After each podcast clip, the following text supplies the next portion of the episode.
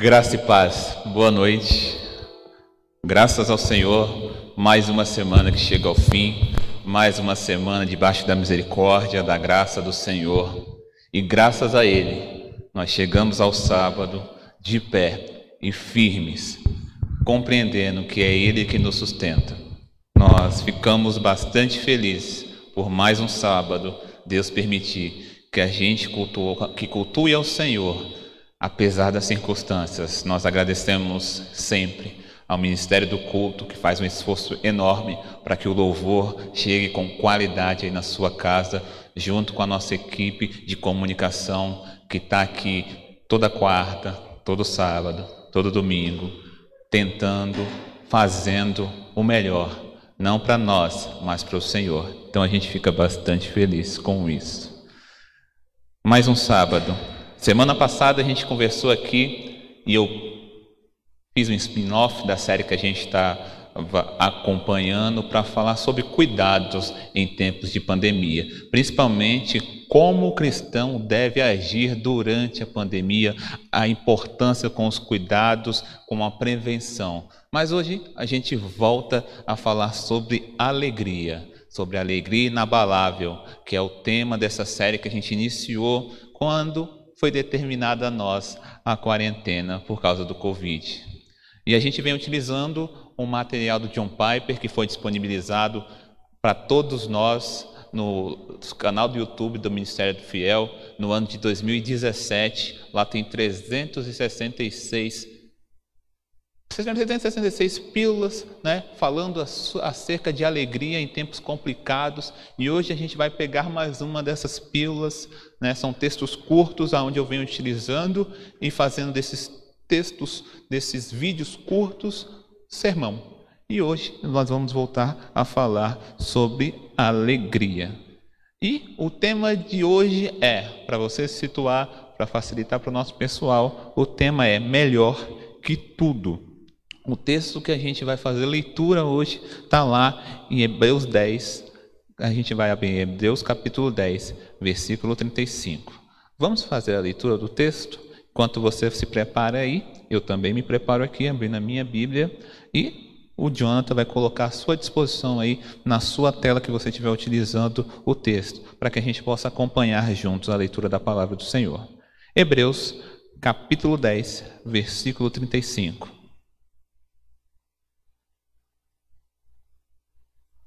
Vamos à leitura do texto? Versículo 35 diz assim: Por isso, não abram mão da confiança que vocês têm, ela será ricamente recompensada. Leio mais uma vez. Por isso, não abram mão da confiança que vocês têm, ela será ricamente recompensada. Vamos orar mais uma vez? Abaixe sua cabeça e permita que eu ore por você. Senhor Deus, meu Pai, graças te damos, porque o Senhor é bom, o Senhor tem cuidado de nós, a tua graça, a tua misericórdia nos alcançou.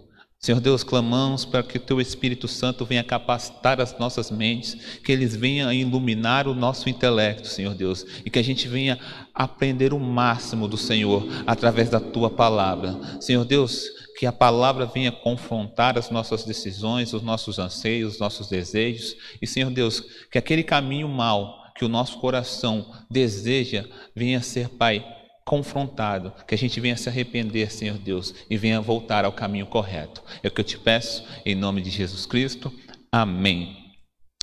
Texto de Hebreus, capítulo 10. Eu peguei só um recorte da epígrafe, mas o contexto é a partir do versículo 19, do próprio capítulo 10, até o versículo 39. Eu fiz um recorte para facilitar, para a gente trabalhar melhor o tempo, e a gente vai fazer, fiz um recorte só do versículo 35. Mas é importante eu explicar para vocês do que, que a gente está falando. O autor da carta de Hebreus deixa bem claro, a partir lá do versículo, do versículo 19, que ele está fazendo aqui um convite, ele está fazendo, avisando aos hebreus que eles se animem, que para que eles sejam perseverantes em sua fé, apesar das situações, apesar daquilo que está em volta deles, que eles perseverem, que eles continuem firmes na fé que eles têm. E esse é o contexto que a gente vai utilizar hoje e eu acredito que se aplica perfeitamente nos dias que nós temos vivendo. A gente precisa refletir sobre tudo que foi tirado de nós nesse tempo de quarentena. Você lembra exatamente do dia que foi determinada a quarentena, o que, que você estava fazendo, o que, que você ia fazer, o que você deixou de fazer. É mais ou menos igual o 11 de setembro. Quem é mais antigo e lembra do dia, a pessoa no dia que aconteceu o ataque terrorista nas Torres Gêmeas em Nova York, na ilha de Manhattan, todo mundo sabe aonde estava naquele momento. Eu mesmo me lembro muito bem que eu estava na escola. E na escola eu vi aqueles, o avião se chocando em uma das torres e eu falei: Meu Deus, o que está acontecendo? Imaginava naquele dia que, muito novo, eu seria convocado para mais uma guerra mundial. E graças a Deus, nada disso aconteceu. Mas alguns fatos são marcantes em nossas memórias. Eles ficam lá fincados e a gente consegue lembrar exatamente das coisas que nós estávamos fazendo naquele momento.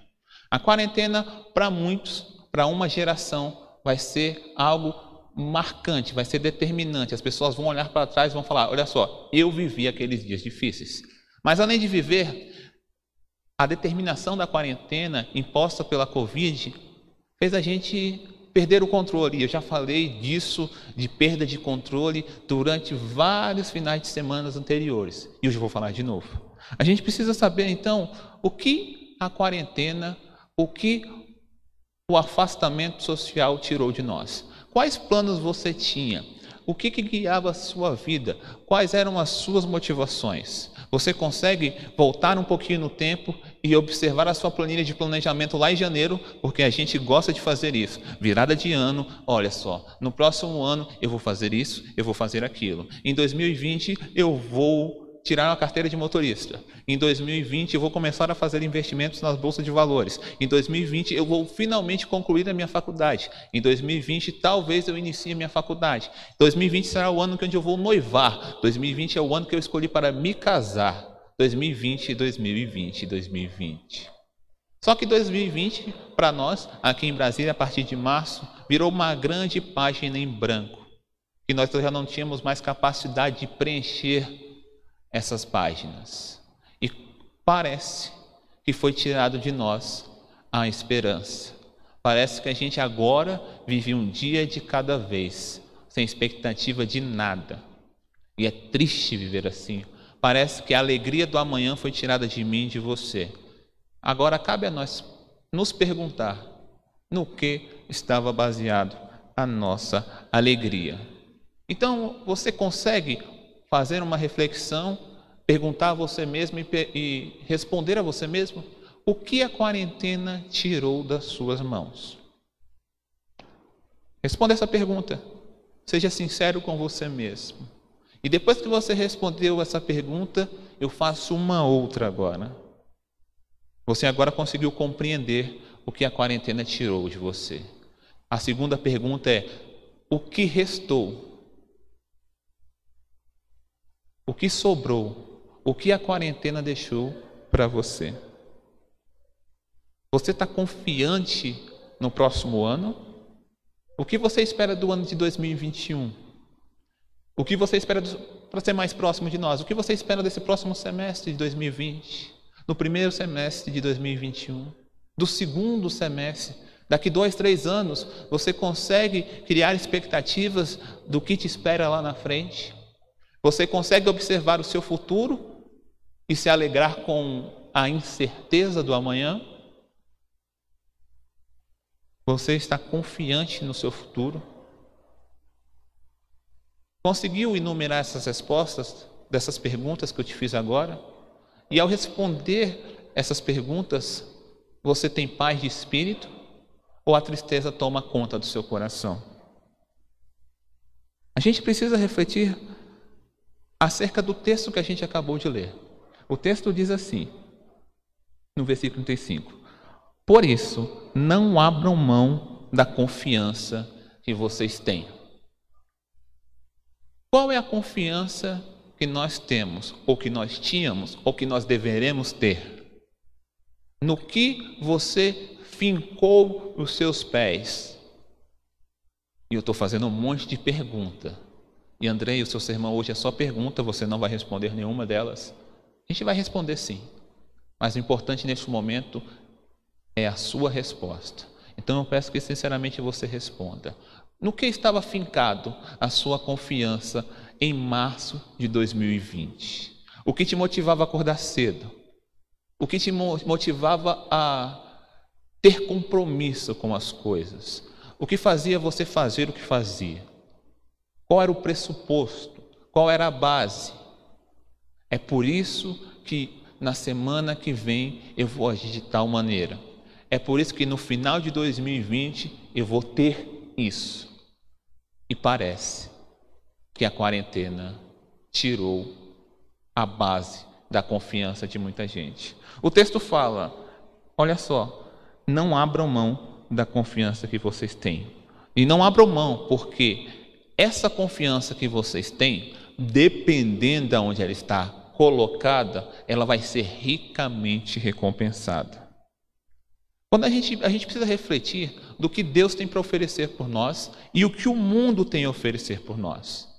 Parece que são a mesma coisa, mas a gente vai caminhar juntos aqui e a gente vai observar que o mundo tem algo para oferecer e o Senhor Jesus Cristo tem algo infinitamente superior para oferecer. E é com essa visão lá na frente que a gente consegue caminhar a passos firmes. Agora, o que determina o terreno que a gente vai caminhar é no que a nossa confiança está colocada. Vamos caminhar juntos? Vamos compreender o que o texto tem para nós. Precisamos refletir sobre a superioridade de Deus como nosso grande galardão em relação ao que o mundo tem a nos oferecer. Andrei, você está falando aí que o mundo e Deus têm alguma coisa para nos oferecer. Ok, vamos trazer agora juntos o que o mundo pode nos oferecer e o que o Senhor tem a nos oferecer. Medite sobre quais são as forças que movem o mundo. Freud vai falar que o que move o mundo são as funções do ser humano. É aquilo que movimenta o ser humano a alimentar os seus desejos. E ele coloca tudo isso como libido, como desejo, que vai desembocar em desejo sexual. Para Freud, o que move o mundo é o sexo. É o sexo e tudo que a gente puder utilizar como ferramenta para conseguir sexo, a gente vai atrás. Então, as pessoas, utilizando esse conceito de Freud, determinam que as forças que movem o mundo são três, de forma bem objetiva: é o sexo que move o mundo, é o dinheiro que move o mundo e é o poder que move o mundo. Nós vamos utilizar essas três forças e vamos observar que se nós colocarmos confiança nessas três forças, se a gente utilizar essas três forças como pista para andar para o futuro, o que vai acontecer. Vamos testar para ver se essas três coisas conseguem vencer o tempo, se essas três coisas conseguem ir além da morte, se essas três coisas são capazes, por exemplo, de vencer um tempo de pandemia. Vamos começar primeiro falando nesse, no que vai ser o objeto de teste, o que vai testar essas coisas. A gente vai fazer uso da morte. A morte é que vai avaliar, a morte é que vai ser o balizador desses três elementos. Nós vamos juntos aqui observar quais dessas forças é capaz de vencer a morte, porque a morte é algo que foi colocado à nossa frente. Parece que ela estava ao nosso redor, voando, voando, né? com a foice, vestida de preto, mas era algo longe, algo que chegava, no caso da dos jovens, só lá para os 60, para os 70, para os 80 anos de vida. Para quem é mais velho, já está avançado aí com 50, 60, todo mundo imagina que ano após ano a expectativa do ser humano aumenta e até para os idosos a morte era algo distante. Agora, a morte parece que foi colocada à nossa frente. A morte agora ela desfila no noticiário. A morte é colocada diante de nós no jornal nacional, no jornal da manhã, no jornal do almoço. todos os momentos, o número de mortes é estampado. Parece que o poder da morte é algo invencível. E esse poder é essa força que vai testar isso que diz que movimenta o mundo: o sexo, o dinheiro e o poder. A gente já parte com uma certeza: a morte vence o sexo, a morte vence o dinheiro, a morte vence o poder. A morte vence todos eles. Nós estamos de pé hoje. Existe um vírus aqui fora, talvez aqui dentro neste momento, que é capaz de entrar no meu sistema respiratório, tomar conta do meu corpo, provocar dentro de mim uma grave inflamação que tem capacidade de me derrubar rapidamente. E ele não pergunta de onde eu venho, o que eu tenho, para onde eu vou. Ele não liga para a minha conta bancária, ele não se preocupa em saber se eu já realizei todos os meus desejos, inclusive sexuais. Ele não se preocupa com o poder que eu exerço na sociedade. Ele apenas invade o meu ser e tem capacidade de me jogar no leito de morte. E isso acontece. Isso me humilha, isso me coloca em posição de inferioridade. Diante dessa iminência de morte, o mundo se desesperou. Tudo aquilo que poderia trazer ao mundo confiança e certeza de um dia melhor foi tirado de nós. Porque diante da morte, os desejos sexuais não têm capacidade de atravessar a morte. Diante da morte, o poder construído, independente da forma, não tem poder para vencê-lo. O dinheiro também não tem poder para vencê-lo. Independente da onde nós estejamos, a morte tem poder de nos alcançar. A morte leva toda a esperança embora. Se tudo que você tem não é capaz de resistir à morte, nada vai te sobrar. Se for tirado de você os seus desejos, o seu poder e o dinheiro, e se você só tiver essas três coisas, se a sua confiança estiver alocada nessas três coisas, quando ela é tomada de você, você se encontra só e o desespero toma conta de você. É isso que acontece na sociedade hoje. O mundo todo procura uma nova esperança. Todos os dias abrimos o noticiário e imaginamos que, olha só, temos a cura para o coronavírus. Uma pesquisa lá, uma pesquisa aqui, uma pesquisa lá. E o tempo vai avançando, o tempo passa. Era março, nós já estamos chegando em agosto. Nós não sabemos mais como será dezembro, muito menos como, como será o próximo ano. Essa perspectiva de vida sem o amanhã e sem nada para afirmar o amanhã provoca em todos nós desesperança. Você já não tem mais a mesma força, porque parece que o dinheiro não tem tanto valor no cenário atual. A libido já não é tão grande, porque você não sabe mais o dia de amanhã. E você conseguiu compreender que o poder que você julgava ter não é mais suficiente para vencer um vírus diminuto que não pode ser visto a olho nu, mas é capaz de roubar tudo que você tem. Agora vamos mudar o cenário. No primeiro eu falei, olha só, o que o mundo tem a oferecer. E nós colocamos aqui de forma resumida três coisas: sexo, dinheiro e poder.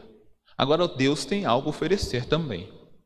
E o que Deus tem a oferecer também será testado pela morte. E a gente vai observar aqui juntos como a morte reage a Deus e é o que Deus tem a oferecer. Mas não vamos falar diante da morte, nós vamos falar em relação ao que a morte destrói. Você vai entender o que eu estou falando. Agora, se a gente tem algo além dessas três coisas que eu enumerei para vocês, quando a morte vem e leva tudo, a pergunta que fica é o que sobra. Para quem tem Deus, ainda sobra, e sobra muito. Agora, se a gente tem Deus, nós temos um tesouro inexorável. É um tesouro que nada tem poder de levar, nada tem poder de destruir. Vamos fazer aqui uma análise juntos? Vamos traçar um paralelo entre sexo e Deus, dinheiro e Deus, poder e Deus. A gente vai, vai avaliar juntos que Deus é infinitamente maior do que essas três coisas que as pessoas dizem que gerem o mundo. Essas três coisas que não têm capacidade de vencer a morte. Vamos ver como é que Deus é superior a essas coisas? Primeira coisa, a gente precisa compreender que ele permanece. Ele é o único até o momento que venceu aquela que tem força para vencer tudo aquilo que move o mundo. Se perdeu no jogo de palavras? Vou deixar claro para você. Ele venceu a morte. Ele é o único que andou por aqui e foi capaz de ir além da morte. A morte que tinha capacidade de destruir tudo e todos, chegou diante de Deus, o Todo-Poderoso, e foi humilhada porque ele foi além dela. Ele mostrou a ela o quanto ele é superior. E existe uma promessa lá em Apocalipse que no final ele vence a morte. Então, a gente parte daí. Existe esperança para quem crê naquele que é mais forte que a morte. Essa morte que está estampada, essa, essa morte que espera todos nós, para aqueles que têm o Senhor, ela não leva tudo. É por isso que a gente observa muitas vezes a calma e a transcendência diante de um cenário de sepultamento de algumas pessoas. Você já fez o exercício de ir num cemitério? Quando você vai no cemitério, você observa, olha só, nessa capela aqui existe desespero. E veja bem, eu não estou falando que não existe dor, existe dor e desespero. Aí talvez você observe na capela do lado e a dor também esteja presente, mas o desespero não. Parece que naquele cenário existe conforto para a dor. E no outro cenário, a gente observa desespero e falta de conforto. Esse cenário ensina a nós que existem maneiras de lidar com a morte. Mas não é a maneira de lidar, mas sim a compreensão do que vem depois. Se você tem esperança após a morte, você compreende que a morte é uma passagem, que existe algo, e quando você chega diante dela, você é esperançoso. Isso aqui é o meio pelo qual eu vou alcançar algo, eu vou chegar em algum lugar. Então você atravessa com a dor, mas você compreende que vai chegar em algum lugar. Mas no outro cenário pintado, quando não existe esperança, quando é tudo elevado pela morte, quando nós olhamos a morte nos olhos, o desespero toma conta de nós, porque a gente não tem certeza do amanhã. Mas Jesus Cristo é aquele que venceu a morte para que a gente possa também enfrentar a morte com a certeza que vamos ser capacitados, capacitados de vencer a morte. Ele permanece Jesus Cristo ele vai além da morte. E vamos agora traçar um, um paralelo entre Deus e o dinheiro. Ele permanece, ele vai além do dinheiro. Sabe por quê? Porque é simples. Ele é dono do ouro e da prata. A riqueza é dele, é fruto do poder dele, ele criou, então ele vai além, ele tem domínio sobre a riqueza. Ele é melhor que o sexo. Calma aí, Andrei, agora você apelou. Vou até beber uma água.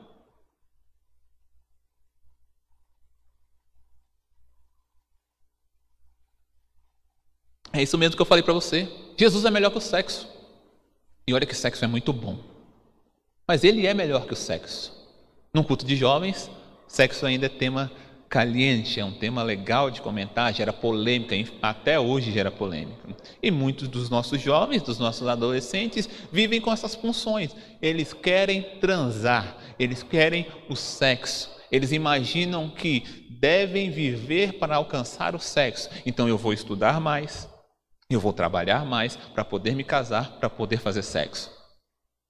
Isso não é errado. Sexo dentro do casamento é algo maravilhoso, criado pelo Senhor. O prazer é criado por Ele. O meu prazer é da minha esposa e o prazer da minha esposa é o meu prazer. E o Senhor criou isso para que a gente pudesse, como diz o pastor Cleito, glorificar ao Senhor na cama.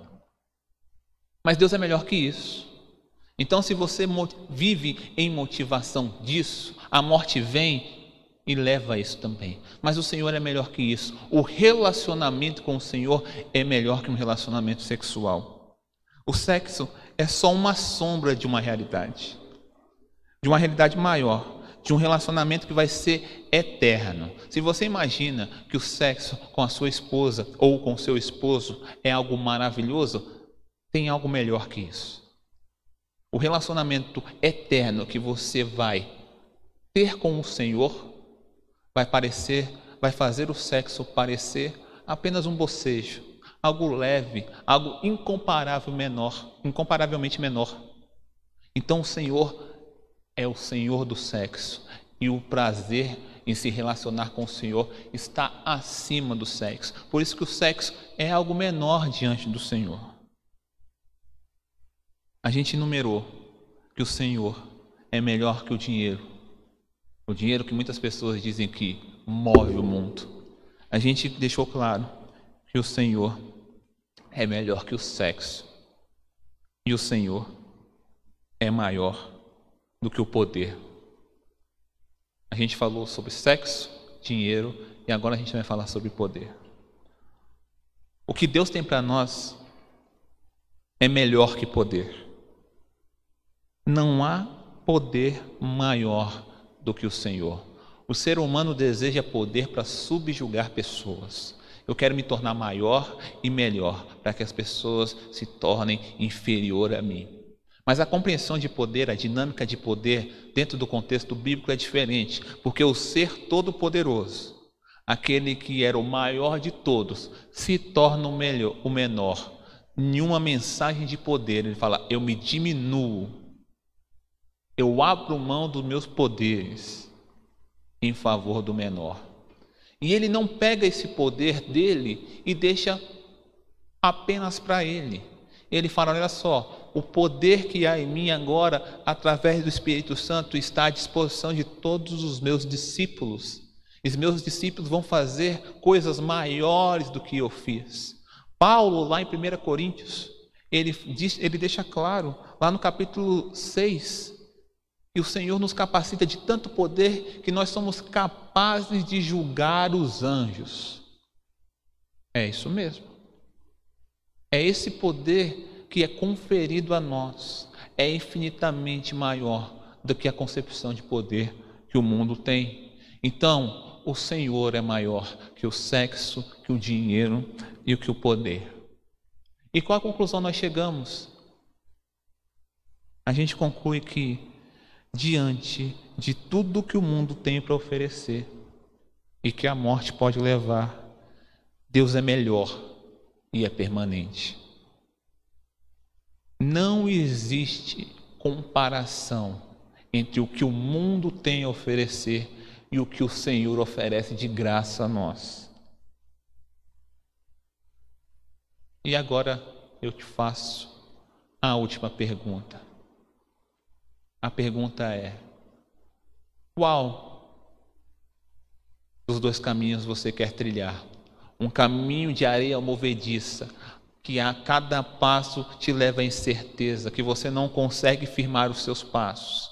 Um caminho baseado em poder e sexo e dinheiro. Que você observa diante do cenário atual, não tem perspectiva nenhuma. Ou outro cenário, aonde existe a apenas o Senhor Todo-Poderoso, capaz de, inclusive de vencer a morte que está à nossa disposição a todo momento. Qual caminho você escolhe? Você que assistiu Matrix agora, que já está na idade avançada igual a mim, pode imaginar a figura de, de Morpheus, pílula azul, Pílula vermelha. Verdade ou ilusão? Você quer conhecer a Matrix, como ela funciona, ou você quer continuar vivendo nas determinações da Matrix? Eu pergunto a você. Deus tem tudo isso à sua disposição, mas você tem ao Senhor?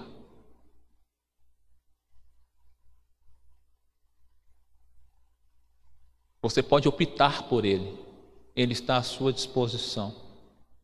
Você pode sair de um ambiente de incerteza e fincar os pés aonde existe um futuro, apesar da morte. Você pode continuar caminhando, buscando sentido para a vida. Essa questão filosófica que no meio cristão é facilmente resolvida, mas no meio acadêmico parece até hoje sem resposta.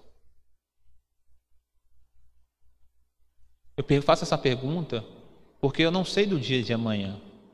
Eu não sei se o emprego vai voltar no próximo mês, no próximo semestre, no próximo ano, na próxima década.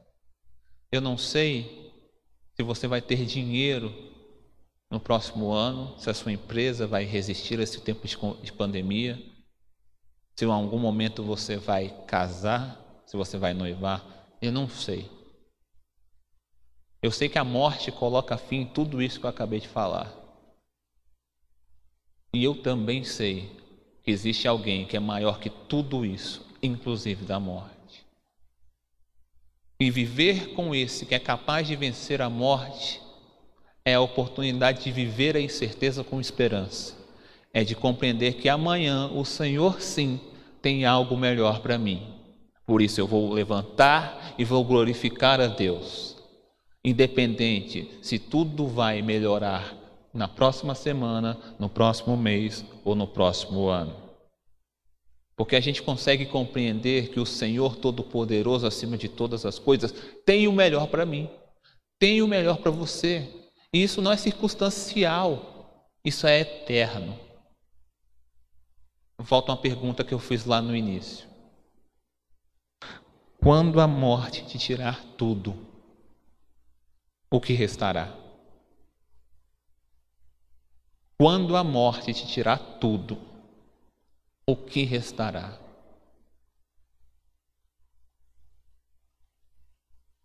Deixa essa pergunta ecoar dentro do seu coração, na sua mente.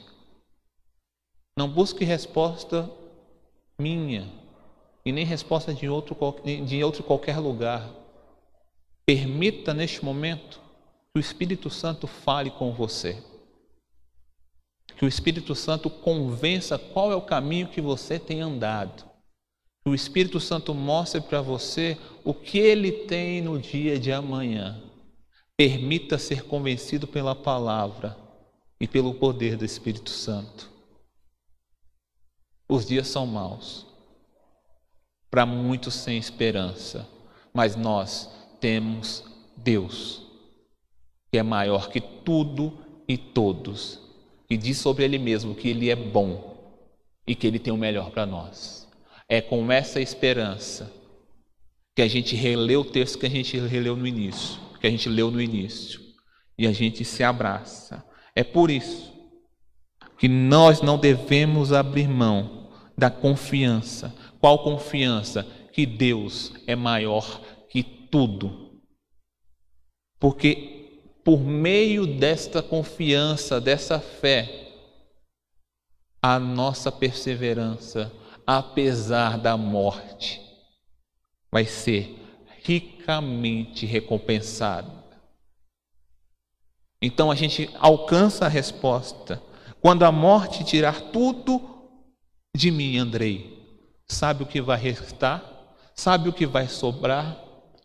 tudo, porque a minha perseverança, a minha fé está fincada, está arraigada, firmada naquele que é eterno e tem poder de vencer a morte. E aí meu coração descansa, apesar das circunstâncias. E é isso. É essa paz, por meio dessa perseverança, que está à sua disposição hoje, aonde quer que você esteja.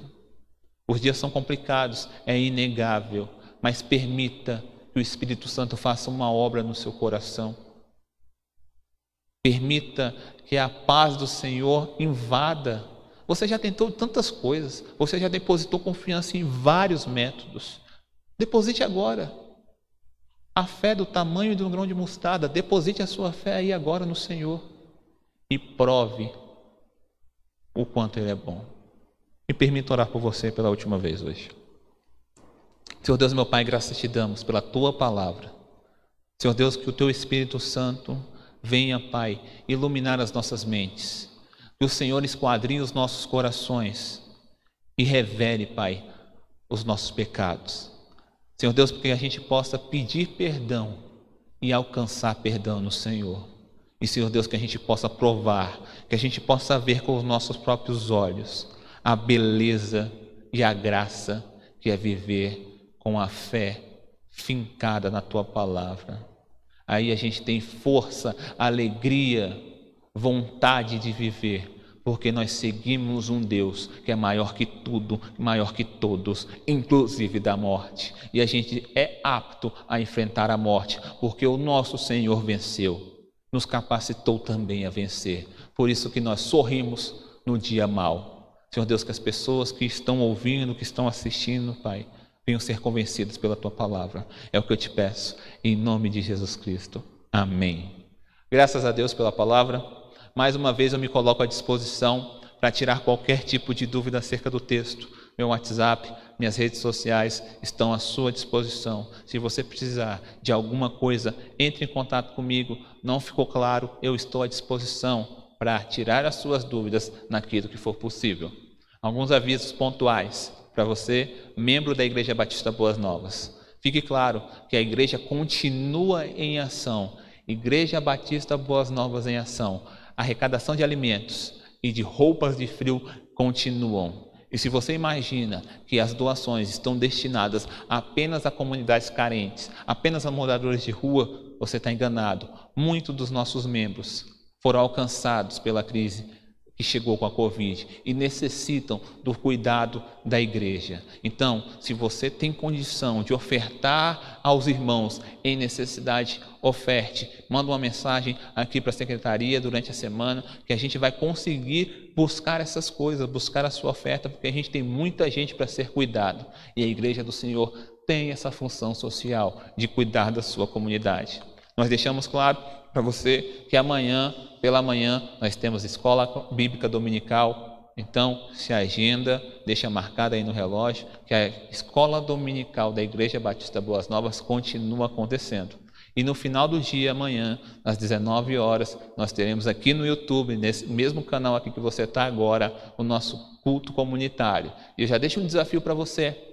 Em vez de você só entrar no culto amanhã, só entrar na live, antes de entrar, manda o um link para um amigo seu, manda para uma amiga sua. Vamos continuar transmitindo a palavra do Senhor a todos. Lembre também que a partir de segunda-feira, o sermão pregado hoje, o sermão pregado amanhã vai estar à disposição, à sua disposição, lá no Spotify. Você vai lá, digita Igreja Batista Boas Novas, vai aparecer tudo aquilo que vem sendo pregado semana após semana. Se você ainda não sabe como é que funciona o podcast, também tem um vídeo aqui no canal do YouTube, só você olhar aí embaixo, de o que é o podcast, como funciona, Andrei, como é que vai. Tá lá bonitinho, o Jonathan fez um vídeo bem educativo para você mergulhar nesse mundo que está à nossa disposição. Beleza? Então, nós agradecemos ao Senhor pela sua atenção, pelo culto prestado junto conosco e que o Senhor nos permita amanhã estarmos juntos novamente, cultuando o Senhor. Amém? Graça e paz. Boa noite.